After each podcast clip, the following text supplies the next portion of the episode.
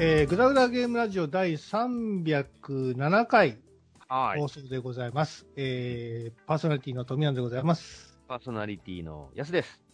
アシスタントの井上司です。はい、はいよろしくお願いします。お願いします今日は何日ですか ?1 月の、えー、26日でございます。うん。はい。すぐね、1月終わりということで、早いですね。早いね。やっぱ1月はお正月の分もあるからあっという間ですよね。でも2月も早いで。1月は行く、2月は逃げる、3月は去るって申しましてね。あっというまあ、間ですよ。早くね、もう桜が見たいね。うん。あったかくなってほしい。もう寒くて寒くてさ。今日も寒かったですよ。うん。でもね、この時期って大体雪降ってたじゃんか、東京って。去年のね、去年のちょうど今ぐらい降ってたんですよ。なんか1野菜、月のなんか雪かき大変やっていうことをなんか去年言ってた、言ってませんでした？それがちょうど今ぐらいの時期。そうですよね。極寒の中一人で雪かきそうそうう。そうそう。それ去年ですよね。ほんと辛かったわ。また今年もやってくると思いますけどね。やだー。ほんとやだ。ほんとやだよ。はいはい。ということで、先ほどまでちょっとね、いろいろ話はしましたけども。話してましたね。ね。あの、最近あの、僕暇なんで、い会社で ずっとあの、ネットフリックス見まくってましたけどもう、ん。そういう話で、ね、なんかあの、暇な時ってあるじゃないですか。うん。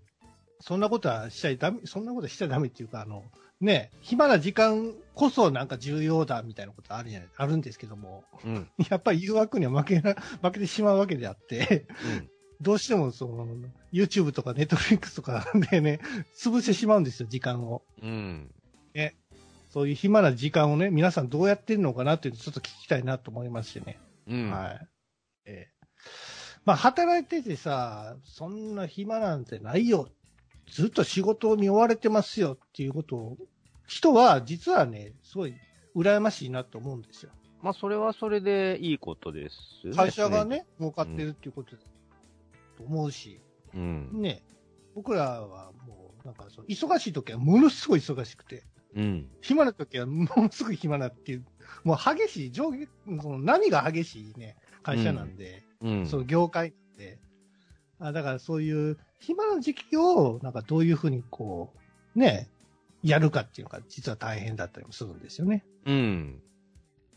まあ僕はあの、いろいろこう勉強と称しながら、うん。あの、こう、YouTube を大画面で見るとちょっとさ、あの、みんな、みんなからこう白い目で見られるんで、小窓にして、あの、右上の端の方に寄せて、あ いや、あるわ、やるわ、それ、あるで、ね。ちょっとこう、仕事してる風な感じを見せながら見てるみたいな。うん。そういうことしません？なんかね、でも、あのー業務、えっ、と、その、担当っていうか、なんだろうなうん、役割っていうか、作業の内容にもよるのかもしれないですけど、はなんか別に普通に見てる人とかいますよ。い。いるいる。い仕事る。中にびっくりする。うん。い、や、いやもう、いいんや、いいんやって、僕はほら、なんかこう、仕事場に行ったらやっぱり仕事しないかんっていう、昔からのこう、なんかあるんですよ、そういう、ね。ある。。昭和の人間のやつですよ、それ多分。そうそうそう。だからあるんですよ。そう。だから、なんかこう、は、そういう遊びじゃないですか、僕がそういう映像とか、お映画とか見てたらさ、うんうん。やっぱり遊んでるって思われたくないから、後ろめ沙汰が、後ろめ沙汰があるから、見れない。うん。見る、見るにしても、こう、ちっちゃい画面で見るみたいなね。ある、あるね。そういうになってしまうんですけども、そういうのは関係ないみたいな感じでね、でかい画面でバーン見てる人がいるし。いるね。だ多分そういうのは、あの、僕たち、その昭和の古い人間の価値観で、仕事中はなんかもう本当仕事だけしてないとダメみたいな感そじなんう、ですよ。そうなんです。今は違うのかな？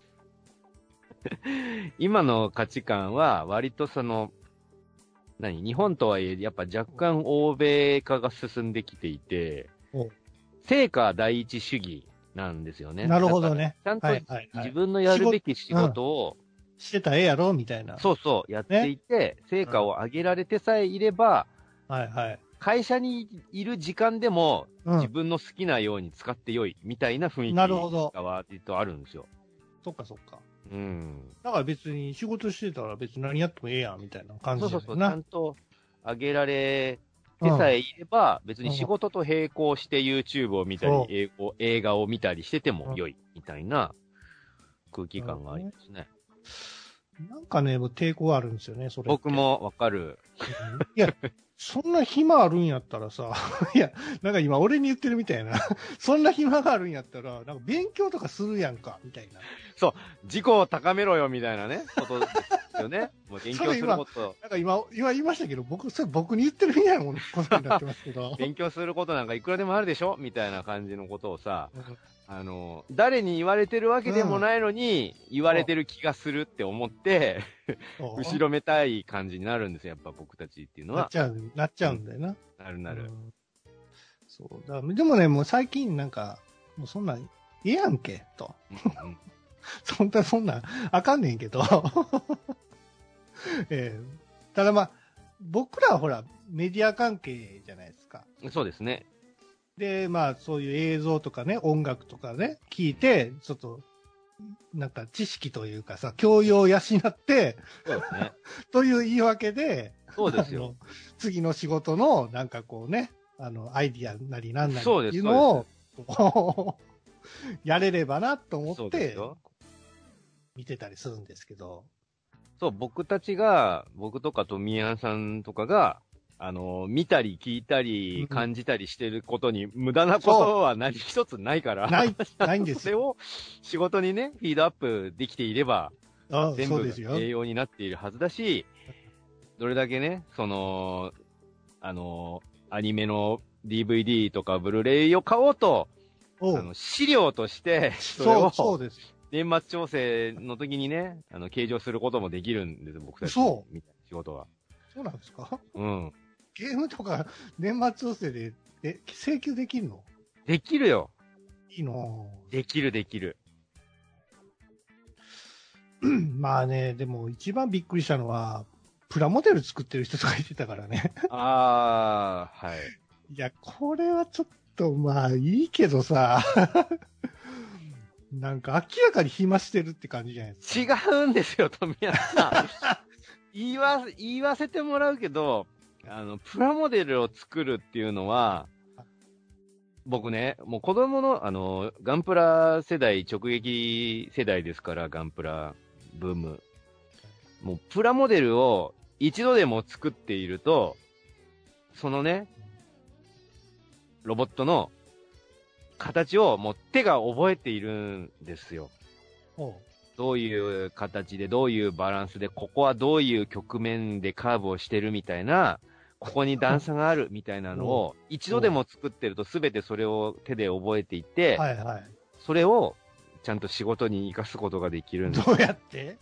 だからあそういうモデリングとか？そうそう。例えば、えっ、と、その、上がってきた成果物に対してのチェックとか、ここは違うよ、みたいなのを、見た、パンって見ただけでももうわかるようになるんですよ。ここちょっとバランスおかしいよ、みたいなのが、それが例えば、えっと、初めて目にするようなロボットとか、初めて目にするような宇宙船みたいな、全然自分が詳しくないようなものだった時時に、まずその知らない人との距離を近づける作業っていうのが必要になるんで、はい。いろいろ資料を引っ張り出したり、それこそ映像作品を見たりとかして、あ、ここってこういう風になってんだとか、こういうギミックがあるんだね、みたいな、その知識を入れていく作業から入らないといけなくなるのよ。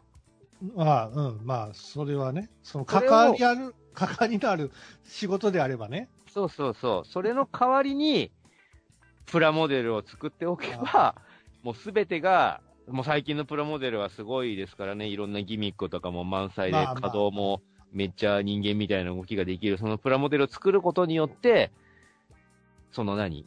まあ、いわば疑似、あの、なん、その、プラモデルの 3D を、うんえっ、と、コンピューター上の 3D に落とし込むという作業に、その、なんだろう、初めてみ目にしたその機体を、えー知るっていう作業が、もう自分の手の中でだけで もうすでに完結しちゃうわけよ。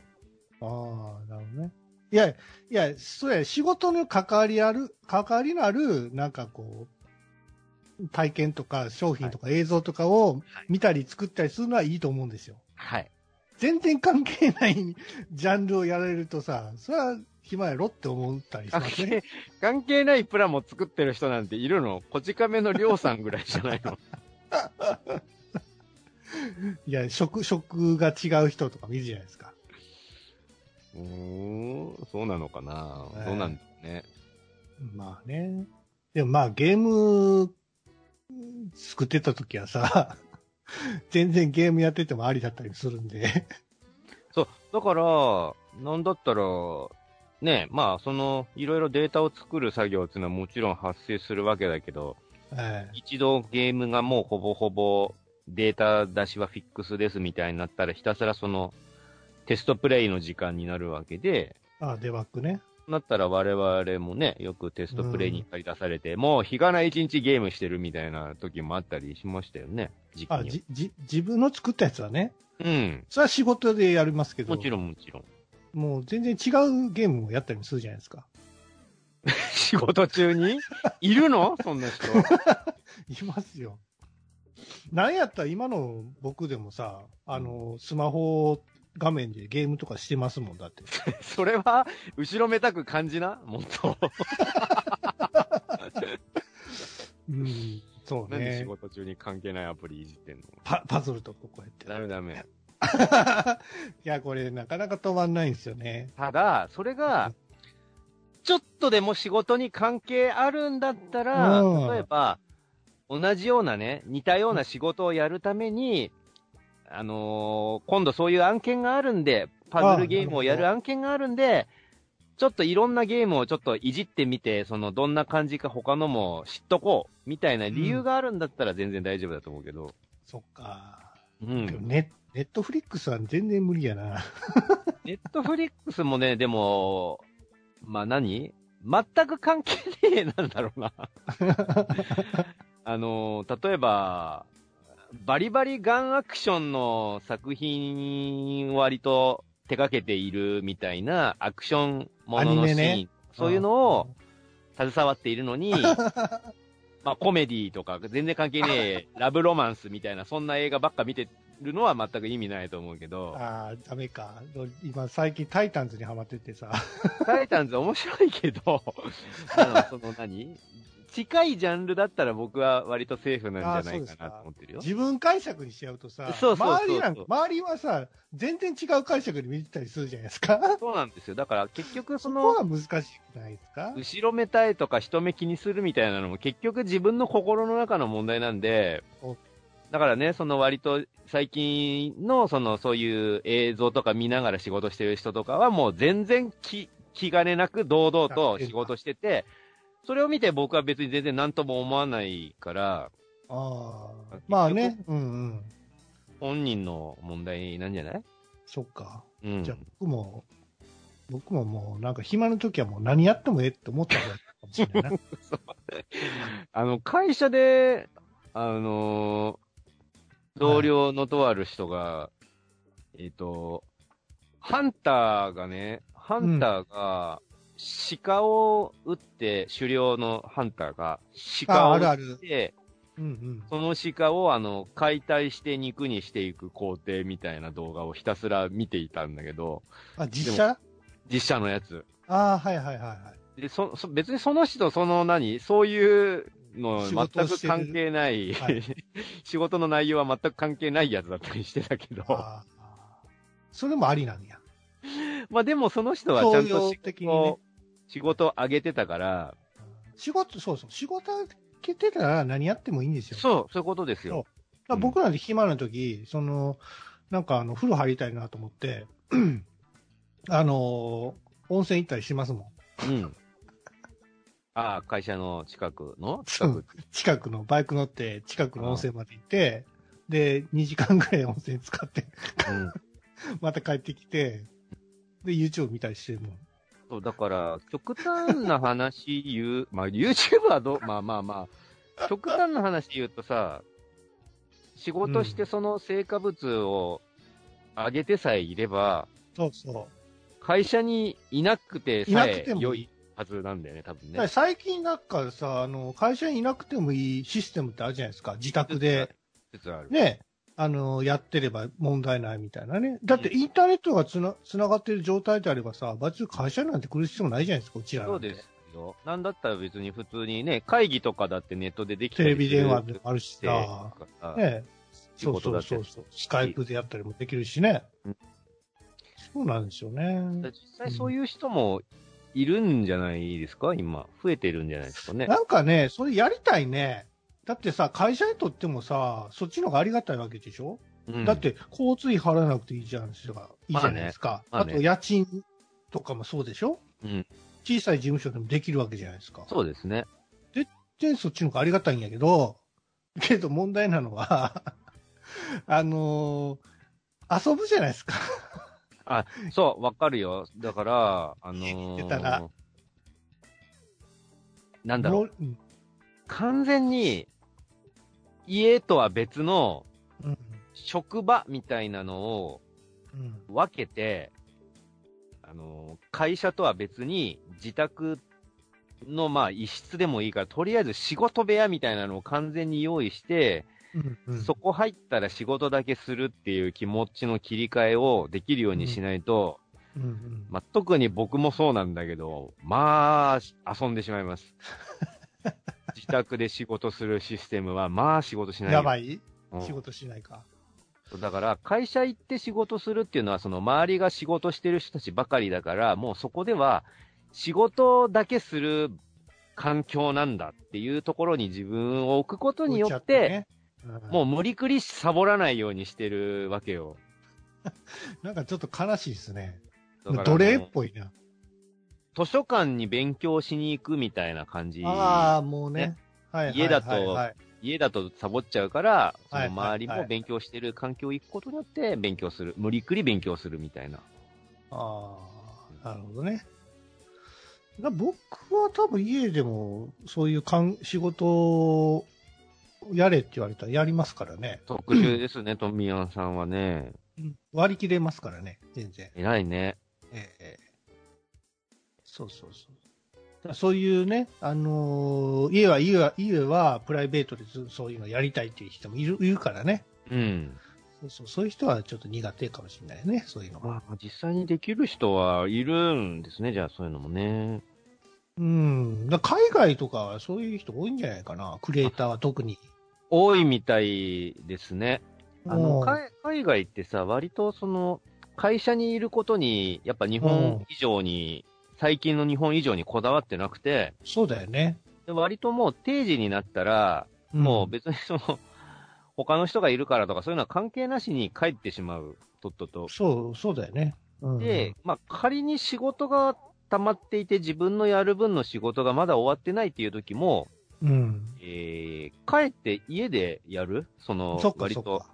はいはい。フラフランクな環境で、あの、ああまあ、ソファーに寝そべりながらパソコンいじるみたいなうんうんうん感じで割と楽な感じで仕事をしてたりするよね。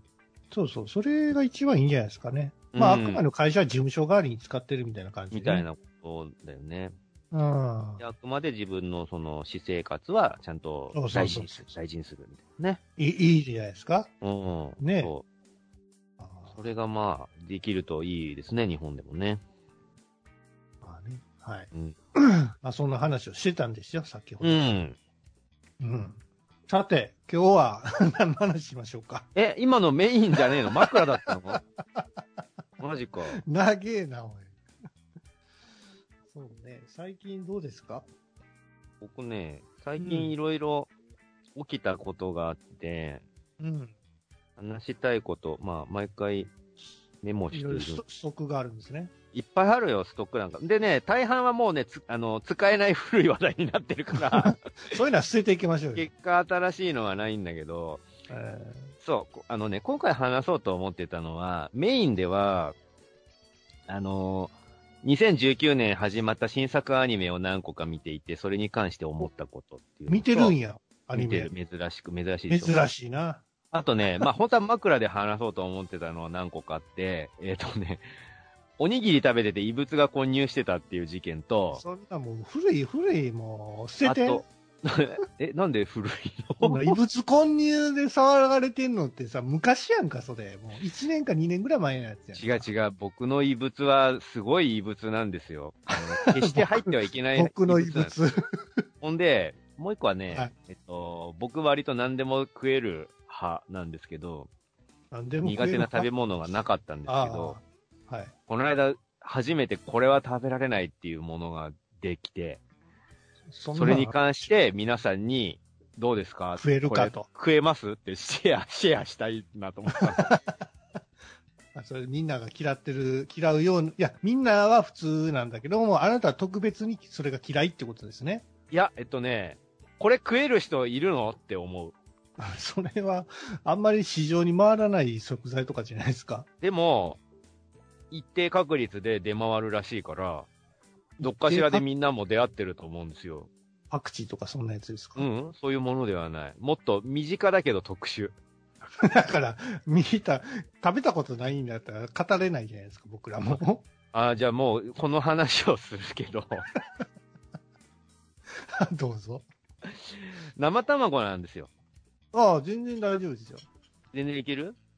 うーんと、うん生卵って、た、卵かけご飯以外食べたことない？あ、そっか。すき焼きとか。それそれそれなんですけど、これ、それ、それが普通じゃないですか、一定確率で発生するらしいんだけど、あこの間ね、あの、これ、若干気持ち悪い話題になるんで、ああ、食事してる人は聞かないよそう、今食事。事してる人は、あの、まあ、我慢してこのまま聞いてほしいんだけど、はい。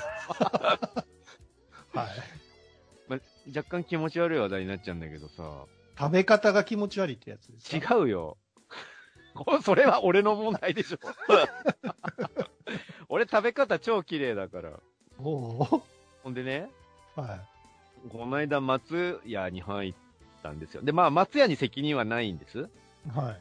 松屋に入って、ああの多分今もあると思うんだけど、えっ、と、牛、えまあ、すき焼き午前、すき焼き弁当、なんだ、すき焼き牛すき定食みたいなのがあるの。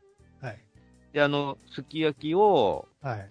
えー、まあ、鍋、あの、ちっこい鍋に入ってて、下にあの、燃料みたいなのであったかくしてて、固形のね。熱々の食べれるっていうシステムなのね。はい。はいはい。で、僕割とそれ、好きなんだけど、あ、僕も好きでよく食べ美味ますよ。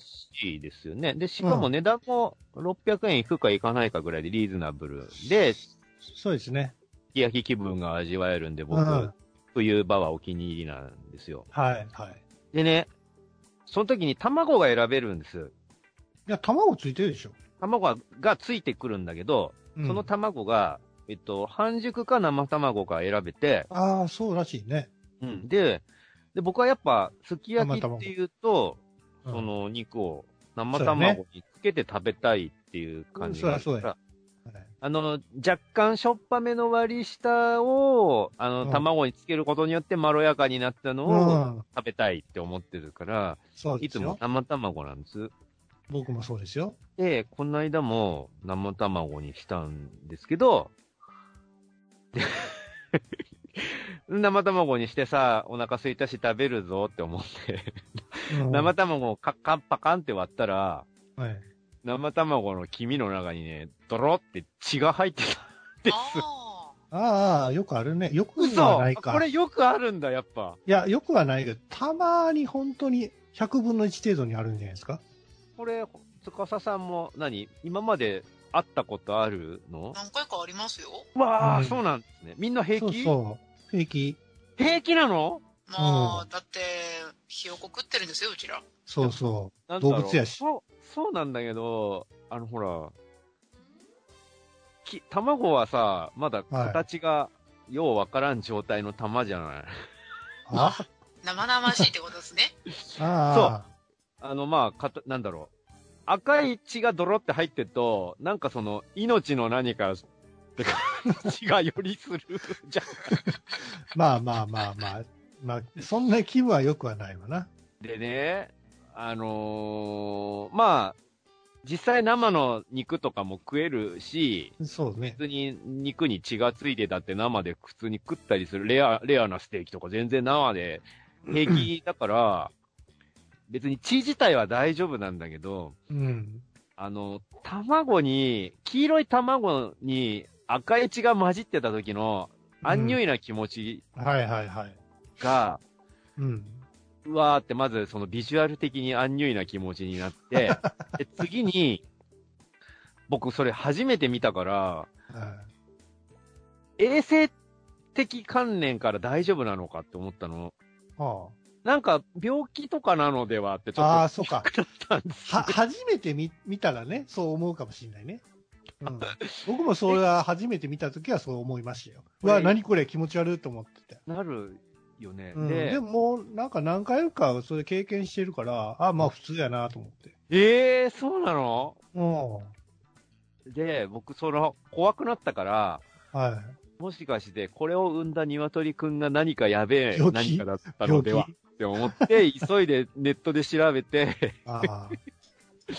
そしたら、あれって別に病気でも何でもなそうそうくて、そう。やっぱさっき司さんが言ったみたいに、ある一定の確率でなってしまう現象なんでしょ？そうそうですよ生卵う。ん、まあ、うんそうですね。で、いろいろもう怖いからいろんなサイト調べたんだけど、まあどのサイト見ても、あの、健康的な害は一切ない。ないね。うん。で、食べても問題ないですよってなってたから、うん。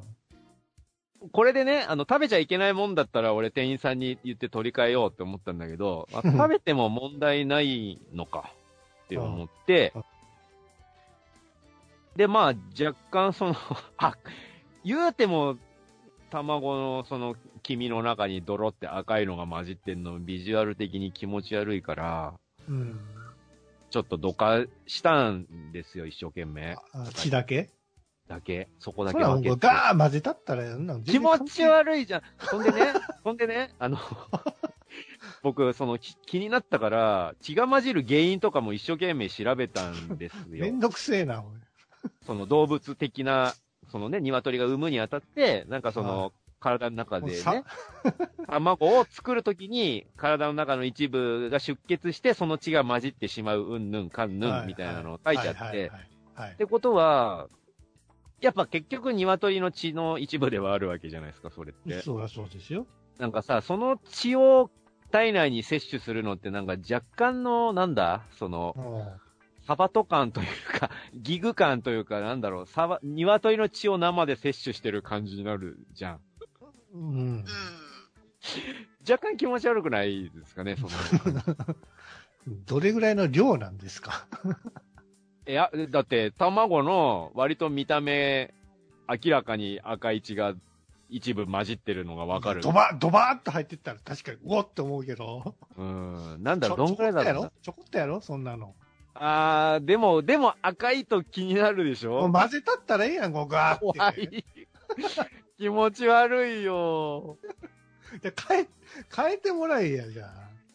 で、まあ、その赤い部分をどかしたから、まあ、結果、黄色いとこだけ食ってるわけだから大丈夫大丈夫って自分に言い聞かせて、まあ、食べたんですけど、はいまあ、その日一あ日中ずっと胃のあたりがなんかもやもやもやもやしましてね、気持ち的に。じゃあ、卵残せやがったんじゃないですか本。当だよ。あでもほら、もったいないじゃないですか。すき焼きに卵つきものでしょ？僕ね、あの白身苦手なんですよ。生卵。はい、はい。だから、牛丼行くときに白身と黄身を分けて、うん黄身だけつけて食べたりするんですよ。それ、あの、なんだっけな。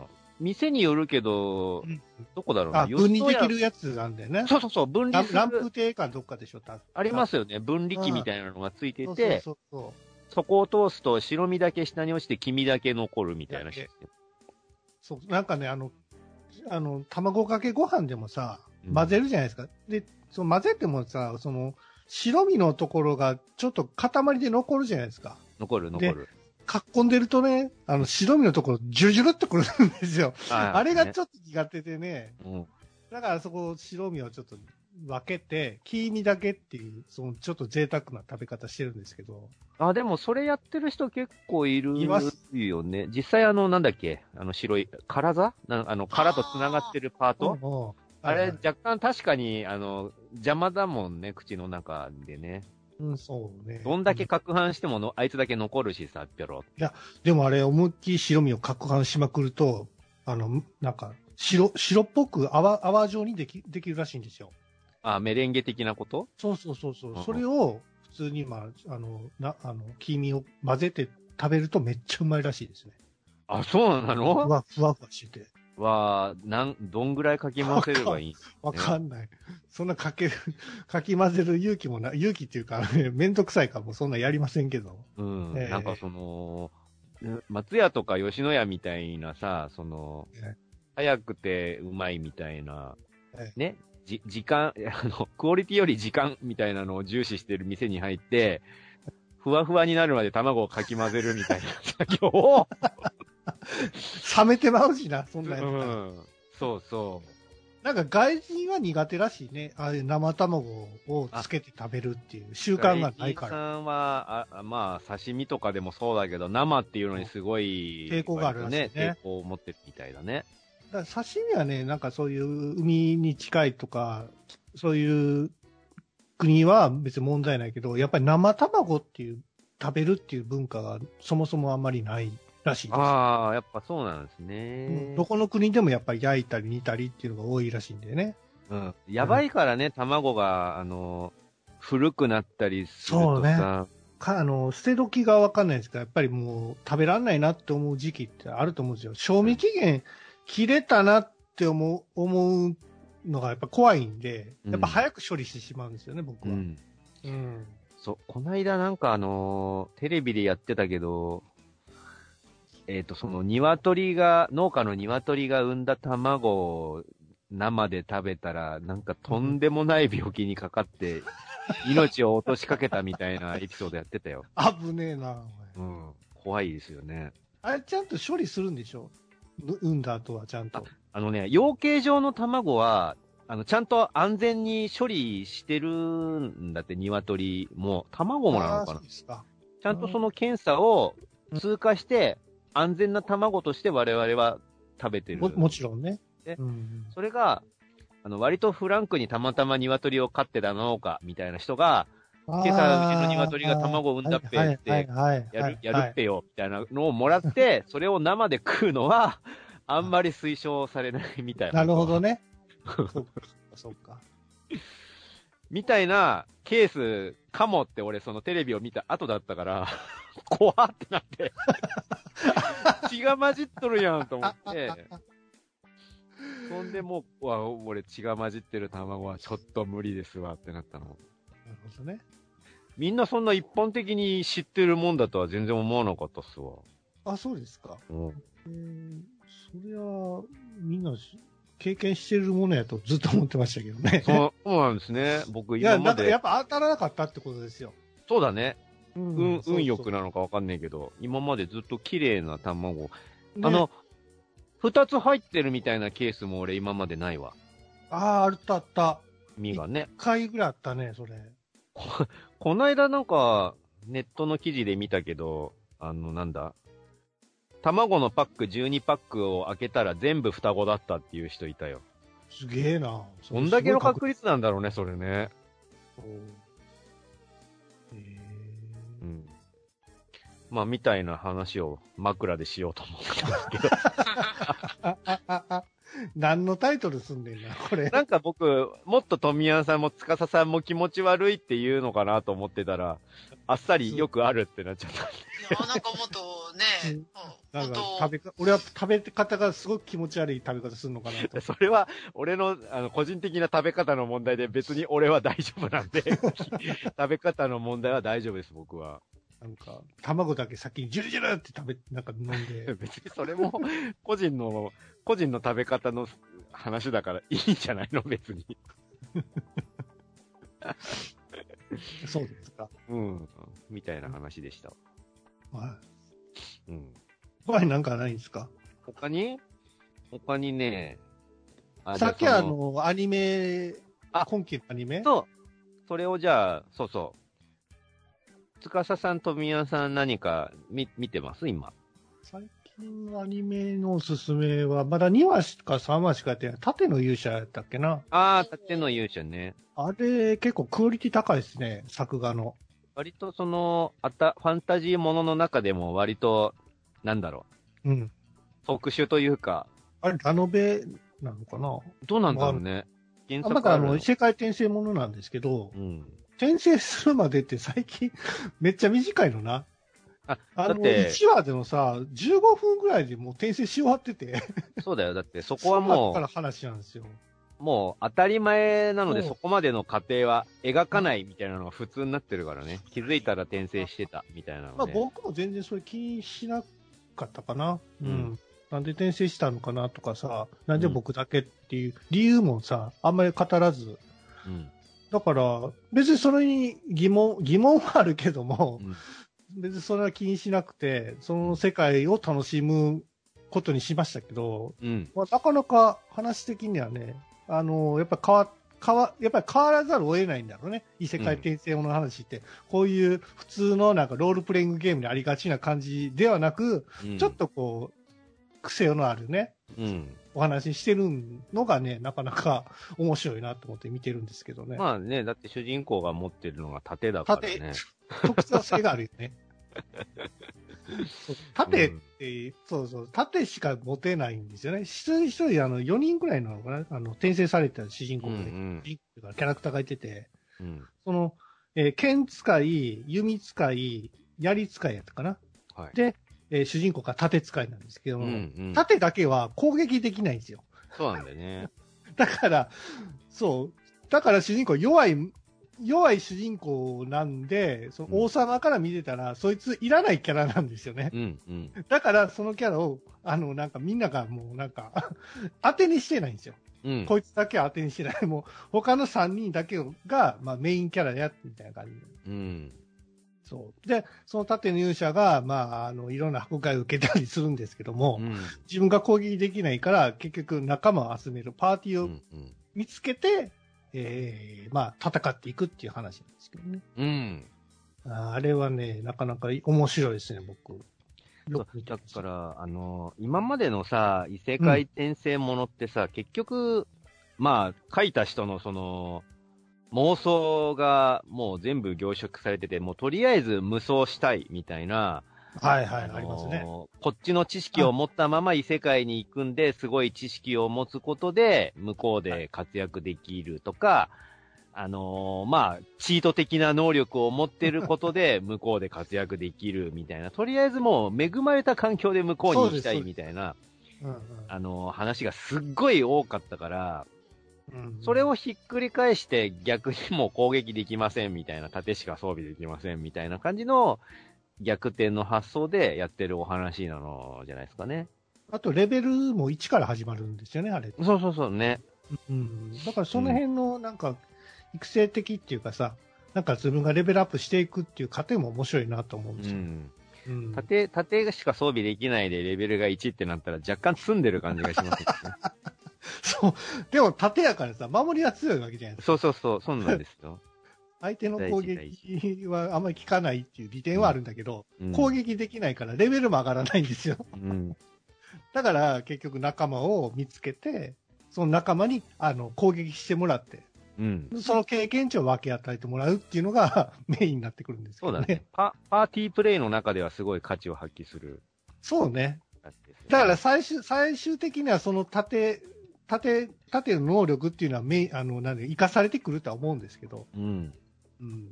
まあ、それまでの、まあ、バタバタが結構楽しみかなと思ってますね。うん。はい。司さんはうんあ、何か見て？どうぞどうぞどうぞ。あー、えっ、と、まあ、かけ狂い2期と、おおあとまあ、ドロロですかね。ああ、ドドロロいいですね。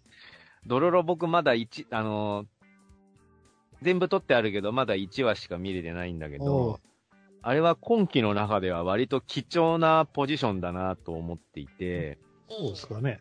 まあ、あのーまあ、手塚治虫原作のドロロなんですけど、なんだろうね、割と雰囲気を、あのー手書きアニメの、あの、ちょいレトロチックな絵柄と描き方で、うん。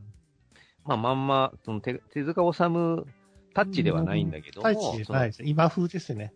うん。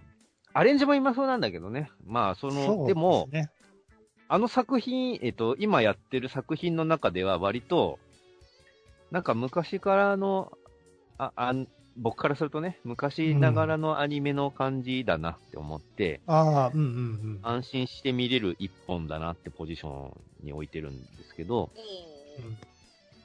で、割とね、えっと、今回見てるのって、えーと、まあ、バンドリもそうだし、えっと、うんことぶき飛行隊もそうだし、あと、うんリビジョンズっていうロボットものもそうなんだけど、ほえー、あとまあ、ケモフレと煙草は言わずもがななんですけど、う。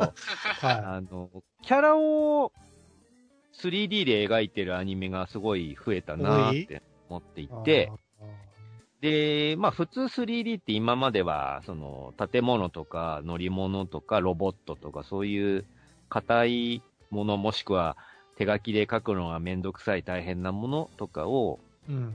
3D で起こすってアニメはまあまあ、まあまああったんですよ、今まそでもうです。ね。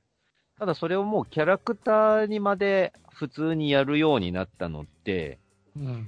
まあ少し前からその流れはあったんだけど、特に年明けてからのこの新作たちはそういうのが増えたなって感じて、うん。で、正直言うと僕は、あのー正直言うと、えー気持ちとしてはキャラはやっぱ 2D で今はね。動いてるのを見たいなと思っているのね。うん。まあ、でも昔よりもだいぶ良くなったと思いますよ。だいぶ良くなったし、うん。あのーリビジョンズとかはまあまうん。あ、あのー頑張ってるよね、キャラクターも。嫌ではないっていうぐらいの感じで見れる。うんですよ。まあ、メインはそのロボットのバトルだったりするから、そうですね。キャラも、あの、ちゃんと、あの、何？クオリティ的には、ビジュアル的には、うん。あ、の、普通の、なんだろう、違和感ない、可愛らしい外見にちゃんとなってたりもするから、うん。まあまあ、これからはこういうのがどんどん増えていくんでしょうねって思ったんですね。そうですね。で、それというのはなぜかというと、えー、まあ、アニメが増えて、おうえー、もう人手が足りない。そう。それ、アニメーター不足。それですよね。あで、何より、あの、もうキャラクターが描ける人がそんなにいないのではないかって思っあ。そてて。んなことはないんじゃないかな。あの、人数的な話だよ。ああ、まあ、アニメーターは結構いると思いるいま、す。いるけど、実際、その、いもいも、まあ話題に上ったいもいもとか、あんな感じでもう、前は前は各シーンごとにもう誰これみたいなキャラクター全然顔違うみたいな感じになっちゃってたりもするわけじゃないですか、今。そうね。作画崩壊だな。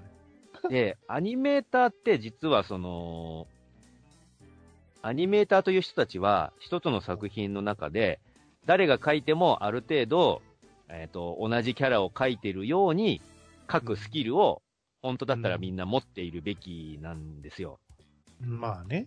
それでいて、えっ、と、ある程度のキャラをちゃんと動かせるスキルを、えー鍛錬して身につけている人たちがアニメーターだったわけなんですけど、うん。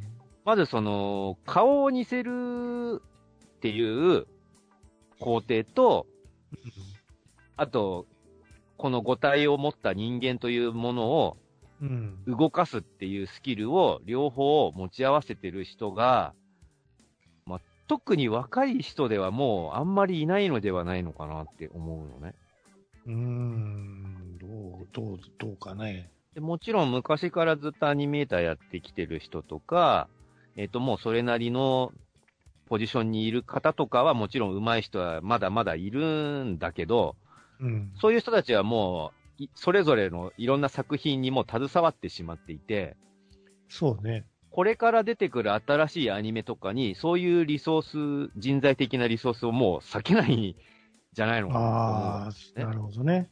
で、うんそうなってきて、それでも、アニメを作りたいってなったら、とりあえずキャラクターのビジュアルを崩すっていうことはもうできないので、そうですね。そこで、キャラクターを共通して作品として描いていくには、もう 3D で作る以外にないんだろうな、と 思うんですね。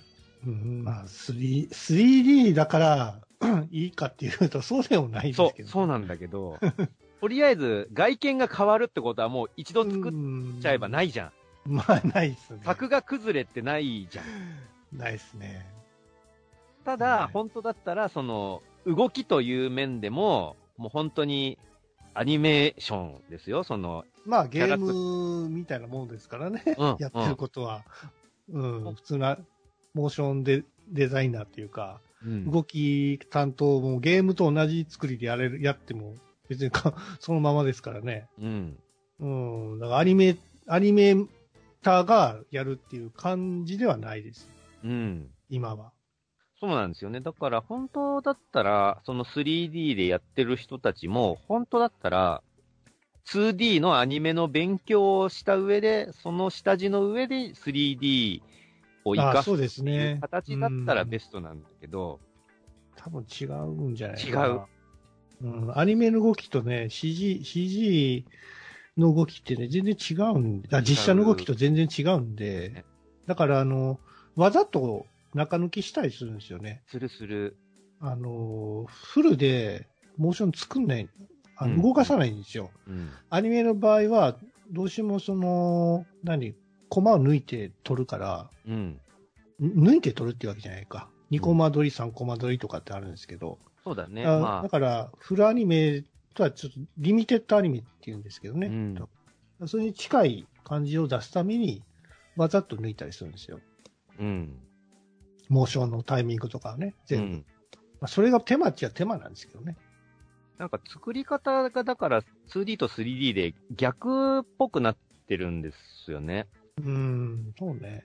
2D の頃は、まあ、原画と原画があって、こういうポーズから始まって、こういうポーズで終わるっていうカットがあったら、それを、中割りって言って動画マンさんが中を割っていった。もうその間を埋めていくのを中割りって言って、うん。で、もちろんその原画は原画で上手い人がやるし、中割りもある程度のセンスが必要になるんだけど、うん動きの中で、その均等に割るんじゃなくて、ためとか爪があって、うんこの出だしはゆっくりめだけど、この腕を振ってるポーズはもう早く、ああの、バッて動いているので、間はあんまり、えー割らない。細かく割らずに、えっ、と、躍動感、スピード感を出す。で、また動きの終わりをちょっと多めに割ることによって、えっ、と、その、振り終わった後のフォローみたいなのをつけるみたいなのを、手書きのアニメではやってるんだけど、うん。3D だともうフルフレームで全部動きがこう繋がっているので、うん。60フレームでもうひたすらその動きが滑らかな中から、これだけだと滑らかすぎてしまうので、えー、間のコマを抜いていくみたいな作業になるわけよ。そうですね。で、そこでまた、あのー本当だったらね、手書きのアニメの雰囲気に近づけるのだったら、そこでも、えっと、センスとか技術が必要になって、動きのこの辺を抜くと気持ちのいい動きになるみたいなのをね。本当だったらやらないとね。学んでいるべきなんだけど、そうそう。そういうのがあんまり、そのアニメーションの勉強としてはやってなかったりすると、うんやっぱ違和感を感じたりするんですよね。3D いのやー僕もね、あの、アニメのその 3D の仕事をもうやってたんで、うん。その、どうしてもね、めんどくさいんですよ。あの、中抜きするポイントをね、見つけたりするのって。だかうん。うん。らもう全部ね、一均等に中抜きしましたけどね。均等にするとやっぱ均等に抜いてあるだけのさ、あの、もやっとした動きになる。なるなるなる。なんか、でも時間もないしさ、しょうがないじゃないですか。で、そんな指示ももらってないし、うん。そのままなんか、これ当てこ、当てがってたらええなと思ってやってるんですけど、うん。そう、もうしょうがないなと思って。だから、結局その、まあ、手書きは手書きで大変なんだけど、うん。まあ、クオリティ維持のためとはいえ、キャラクターを 3D にしました、つって、そうやって、えーと、今度は 3D は 3D で、結果、中抜き作業みたいなのが発生して、で、少しでもその違和感ない感じのアニメーションにしたいみたいな感じの作業が発生するから、結局それはそれでやっぱ大変なんだよね。大変だよね。で、うんまあ、ぶっちゃけると今僕が行ってる会社でも一個アニメの案件抱えてて、同じような作業してたけど、おまあ、大変そうですよ。いや、あの、あのね、僕、そうね、僕はアニメってあんまりやったことなかなかったんで、あの、今まではね。で、最近、今の会社に入ってから、だいぶそのアニメの仕事も増えたんで、や、やらせてもらってるんですけど、アニメの仕事っていろんな工程が挟まるんですよ。朝までゲーム作りと全然違うんですけど、あの、もう本当にいろんな工程を経て、なんじフィルムになるから、莫大な予算がかかってるんですよね。一、ね本作るのに。そうだね一、本作るのに3000万ぐらいかかるんですよ。アホみたいに。びっくりするでしょ。うん。で、そんなね、その作業の中に何人もの人の手が入って、フィルムになって公開する、公開っていうか、まあ、あの、放送するんですけども、うん。そんなん僕わからないですからね、その、普通によだれ垂らしながらアニメ見てた人間ですから、実際入ってみて作業して、こんな大変なことなのかっていうのを改めて知りましたけども、いうん。やそういうのはね、あの、まあ、そう一般の人でも知ってほしいなとは思いますね。うん。なんかい、いきなりこう作画崩壊やとかなんか言うじゃないですか。うんうんなんか、やっぱり、その書いてる人をね、うんあの、知っていただければ、そういうことも言わないと思うんですよね。まあ僕言いましたけど。うん。まあ、なん、あの、多よ分よく言ってますけど、僕らツイッターで。作画崩壊、ね、それこそいもいもとかも、あのーディレクターさんとかは、もう団長の思いだと思うんだよね。あんなの出したくねえって本当は思ってるといや、思う。もちろん絶対そうですよ。だけど、もう、あの流すわけにはいかないから、もう仕方なねくこんなひどい作画のを出してるんだと思うんですよね。時間的なこともあるしさ、やっぱりその、人が集まらなかったっていうこともあったりもするじゃないですか。まあねいろんなアクシデントがあって、あの、かあのこと、あんなことになったと思うんですよ。うん。うん。で、ましてや、その、今もう国内だけではアニメなんていうのはもう決して賄えない状況になってしまっているのでうん、そうなってくると、もうどうしたってその作画とかの作業を、あのー下請けにね、海外とかに出したりするわけよ。そうね。で、またその、まあ、海外もいろいろクオリティの上下はあるんだけど、その、クオリティとはまた別にそこをうまくコントロールする能力みたいなのも必要になってきたりするんで、そうね。そこの手間とかもあるし、なかなかこっちの思惑がつながら、伝わらないみたいなのもあるし、あるね。お国柄で、あのーこんぐらいで十分でしょ？みたいな、その、で、なんだろう、手を抜くというか、こん、日本人ってやっぱ割とこだわるはいはい。性質だと思うんですよ。うんそれに対してそうでもないお国柄の人とのやりとりだと、うんなかなかその、いや、ここはもっとこうしたいんですけど、みたいなのが伝わらなくて、いや、こんなもんで一緒、普通、みたいな、その、温度差みたいなのもぶつかったりするし。いや、それはね、あの、お客さんだと思うんですよ。日本のお客さんってさ、目が超えてるんですよ。うん、うん。こんなんじゃ納得しないでしょって僕ら分かってるから、うん。どうしてもやっぱクオリティ上げなきゃいけないって思ってしまうんですよね。うん。でもやっぱり海外のそのお客さんっていうか、ユーザーってそんなに、まあ、あの超えてる人はいてないんで、うん。まあ一部の人はそれはいるかもしれないですけど、大体の人ってそんなに、なんかアニメとか漫画ってそんなになんかこう、レベルが高いくあんまり見なくていいみたいな感じじそう、そうだね。だからその作り手側もそういうふうな発想で思ってしまうんじゃないですか。うん。うんそうなんですよね。なので、ああ、もういよいよそういう時代になったのですねって思いながら今見てるんだけど、もちろんすごい頑張ってるなとも思うし、あのーまあだって実際ね、手書きでアニメを作るっていうことの苦労も知ってるから、今もうそれができない時代になりつつあるんだなっていう、ちょっと悲しみも感じつつ、もでもやっぱ、その、まあ、特に感じるのがね、あの、2D と 3D が混在する場面で、う めちゃ違和感を感じてて、あーまあまだ今そのレベルですよね。ある。まあ、日本のアニメは、やっぱ、その、まあ、海外でもあんまやんないか。2D と 3D 混ぜるみたいなのは。いや、あるんじゃないですか。いますかね。うん。やってるとこいっぱいありますよ。いや、ほとんど 3D かな、今は。海外。海外とかはね、その 3D を突き詰めてって、もう滑らかな違和感ない柔らかいアニメを作るっていう方向になってるけど、うんうん CG 多いね。日本はやっぱ、その 3- 2D と 3D が混ざるシーンで、やっぱ手書き 3D の硬さみたいなのを感じるし、うんまあ、大、もちろん大変なのは100も承知なんですけどね。うんあの、2D のキャラと 3D のキャラが、あの、絡むみたいなシーンで、うんうーまあ違和感は出ちゃうよねって思いながら見てますね。今僕、ロボットアニメだったら大丈夫やなと思ってたんですけど、うん、うん。やっぱりうんまだ無理ありますね。あうんやっぱりガンダムの、えーユニコーンで、でもやっぱり手書きの部分ってあるじゃないですか。あ、あるね。うん。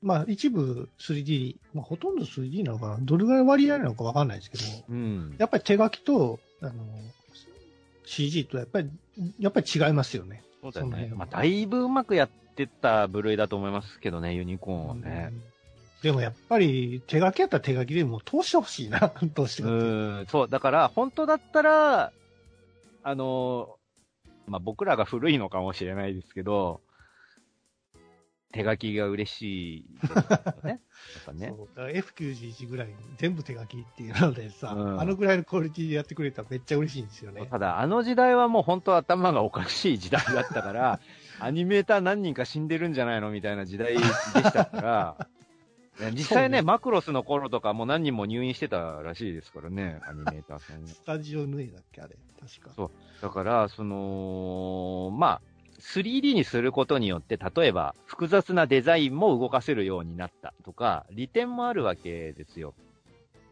手書きだとどうしてもロボットのディテールがね、シンプルにシンプルになって、しかもその、同じものをいろんな人が手掛けて、いろんなシーンで同じものを描かないといけないから、なるべく簡単に描きやすくみたいなのになってってたのが、メカだけ 3D にすることによって、ディテール細かくできたり、よりデザインに幅ができたみたいな、良い点もあるから、ね 3D よりもやっぱり手書きでやってた方が芸術性は団地で高いんじゃないですかね。